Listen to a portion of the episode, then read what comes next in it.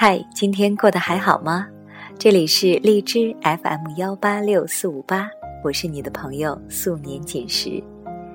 前几天在素年锦时私人电台听友群中，大家如火如荼的讨论爱情。那么，在你的心里，爱情是什么呢？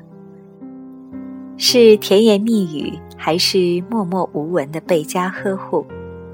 那么今天我想和你分享的一篇文章来自李小艺。愿我们都走过耳听爱情的年纪。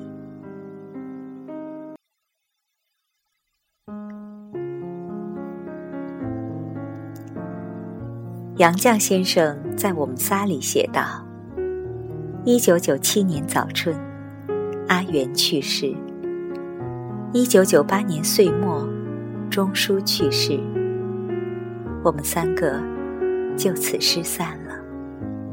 现在只剩下我一个。这本书我看过很多遍，可每当读到这句，依旧掩饰。一九九八年，他八十七岁高龄。却在这时接连失去亲近的女儿和深爱的伴侣，该是怎样排山倒海的疼痛与孤独？那个年纪，身边能说说话的朋友，恐怕多半已经不在，连追忆往昔、与人聊天，都成了奢侈。他怎样独自平静而安宁地走过从一九九八至今的十七年？而期间，他并不是没有机会找个生活的伴儿和慰藉。有一天，社会学家费孝通费老来拜访他，他是他年轻时代的心上人，只是他对他却没有那份情谊。当年他与钱钟书相恋后，曾经写过一封信给费孝通：“我有男朋友了。”没想到憨厚的费孝通急了，找他吵架，觉得自己更有资格做她的男朋友，因为他们年少相识，青梅竹马。最后，两人达成只做普通朋友的协议。以至于多年后，费老依旧对记者说：“杨绛是自己第一个心上人。”费老来看他，甚至细心的为了不惹他多心，带着自己的著作请他辅政。旧友重逢，喜上眉梢，怀旧。或者共情，只能发生在两个阅历相近、水准相当的人之间。可以想象，这样的轻快的交流，给他独居的晚年生活带来了亮色。可是嘘寒问暖、相谈甚欢之际，他突然觉得失态，态度立即冷下来。送别费老时，比他还年长一岁的费老扶着扶手，颤颤巍巍走下楼梯，依依不舍地频频回头。原本温情的他，瞬间成为绝情的人，淡淡的说：“楼梯不好走，你以后再不要知难而上了。”他须臾领悟了他的意思。从此，彻底死了心。读过这些钟书先生的身后事，再去看他写的那些话，感触完全不。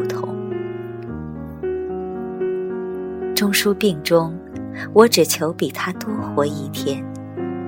照顾人，男不如女，我尽力保养自己，征求夫在先。妻在后，错了次序，就糟糕了。钟书走时，一眼未和好。我伏在他耳边说：“你放心，有我呢。媒体说我内心沉稳和强大，其实钟书逃走了，我也想逃走，但是逃到哪里去呢？我压根儿不能逃，得留在人间打扫现场，尽我应尽的责任。我们看过了太多轻飘飘的爱情。而一个能写会说的经典才女的情谊，从来没有停留在言辞。它既有言语的浓烈，更有行为的厚度。甚至正是在行为的支撑下，言语才浓烈的有厚度。真正的爱，向来不仅是说的好听，更是做的好看。前段时间，朋友圈里一个软妹子转发了条微信，标题是最打动女人的十句话。我好奇点开，这些打动女人的话包括：陪伴就是不管你需不需要，我一直都在。你的腿一定跑累了吧？因为你在我的脑海里已经跑了一整天了。无论他有多大错，他开始哭的一刹那，那就是我错了。我不知道多少女孩会被这些话打动，但是至少这些话打动不了我。不管需不需要都在，那不是陪伴，那是骚扰。在别人脑海里跑一天，那个别人未免太闲了。而哭往往只是情感宣泄。起不到多大实际作用，但是从他转发的这条信息，我突然明白了少女和熟女爱情观的差异。少女是听觉动物，爱情对他们来说是谈恋爱，语言表达具有决定性作用。熟女是感觉动物。他们明白，真正爱你的人，没空说很多爱你的话，却会做很多爱你的事。就像金星说的：“等我女儿长大了，我会告诉她，一个男人心疼你挤公交，埋怨你不按时吃饭，一直提醒你少喝酒，伤身体。阴雨天祝福你下班回家注意安全。”生病时发搞笑短信哄你，请不要理他。然后跟那个可以开车送你、生病陪你、吃饭带你、下班接你、跟你说什么破工作别干了，跟我回家的人在一起。我们都过了耳听爱情的年纪。是的，熟女们大多走过了耳听爱情的年纪。而少女却基本都停留在耳听爱情的年纪，就像转发这条微信的姑娘，她每一次恋爱都很投入，却没有一次结果完满。我说的完满，绝不是结婚，结婚不是评价感情价值的唯一标准，甚至不是最重要的标准。好的感情会让人成长和成熟。但他的爱情不是，他在每一段关系中都或多或少被伤害。而那天看了他转发的内容，我多少有点了解他，以及和他类似的那些姑娘被伤害的原因。爱情虚实变幻，真假相掺，一个人的心、口、手可以分离。真正的爱从不停留在长情的告白，而在于长情的体恤和疼爱。最廉价的就是那些只停留在口头的关切和承诺。人精力有限，某一方面特别优秀，肯定对应另一方面的短板。所以我们常常看到太会说话的男人。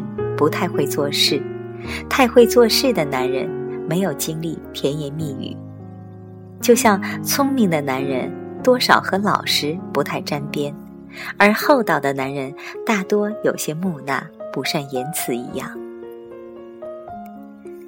假如你需要的是踏实可靠的男人，往往要容忍他敏于行、短于言的弱点；而如果你喜欢听漂亮话，就要接受这个男人的漂亮话不仅说给你一个人听。大多数人都不具备让才华锦衣夜行的低调，是个特长，总要炫一下，尤其是会说话的特长。而一个男人有多少口才用来表达爱你，就有多少口才狡辩不爱你。就像当年李奥从刘慧云移情胡因梦，胡因梦为他怎样向刘小姐解释，他的话连最会写的胡小姐都觉倒。我会告诉他，我爱你还是百分之百。但现在来了个百分之一千的，所以你得暂时避一下。从容到几乎无法反驳的狡辩。从男人的角度，可以把这理解成真性情；可是我是女人，我把这理解成劈腿。一个会说话的男人劈腿，真是让人连倾诉都觉得无语。停留在口头上的爱情，犹如远距离的精神依赖，很容易在遇到现实的矛盾之后灰飞烟灭；而有执行力的爱情，是生活中无限靠近的相看，是细节磨合碰撞之后的体谅，也是现实所屑的分担。一九三七年五月。杨绛先生的女儿钱媛在牛津出生，他的父亲欣喜地叫了汽车接妻女回家。回到寓所，从来没有做过任何家务的新爸爸炖了鸡汤，剥了碧绿的嫩蚕豆瓣儿，煮在汤里，盛在碗里，端给妻子吃。杨绛先生在后来的回忆录里说：“钱家的人若知道他们的大阿官能这般伺候产妇，不知该多么惊奇。真正的爱情，可不就是行动的奇迹？别人眼里再不能做的事，到了他这儿，便一切都开绿灯。”那天我想了想，还是给软妹子。发了条私信，说的人只是动了嘴，爱的人却动了心。刚才为你分享的这篇文章来自李小艺，愿我们都走过耳听爱情的年纪。我是素年锦时，一首歌送给你们。当有天老去，感谢你的收听，我们。下次再见。当有天老去，你是否想起，在宁静的夏日夜，那一缕芬芳，童年的阳光，轻柔的细雨，还有微不足道的我，在你生命。闪现，这匆忙的一生，化成几个瞬间，总在某个夜晚，悄悄来到我身边，在浩瀚的人海，你曾飘向何处？就像两朵浪花，我们相遇后分开。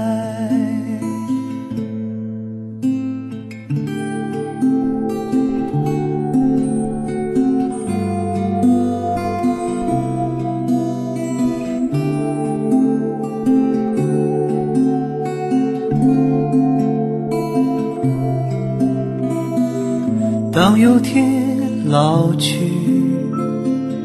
我会想起你，在明媚的五月下午，你如花开放，这已经足够，细雨般温柔。那个背影不都是啊，渐这匆忙的一生。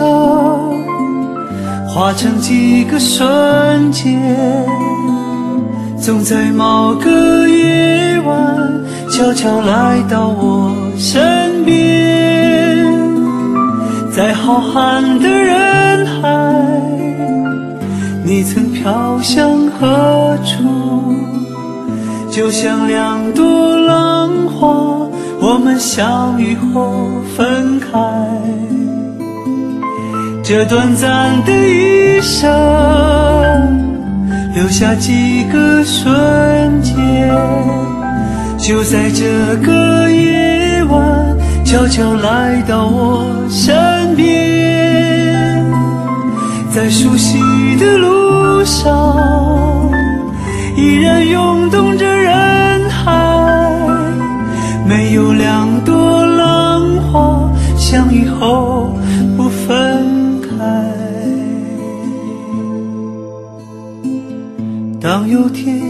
老去，我会想起你，在宁静的夏日夜晚，那一缕芬。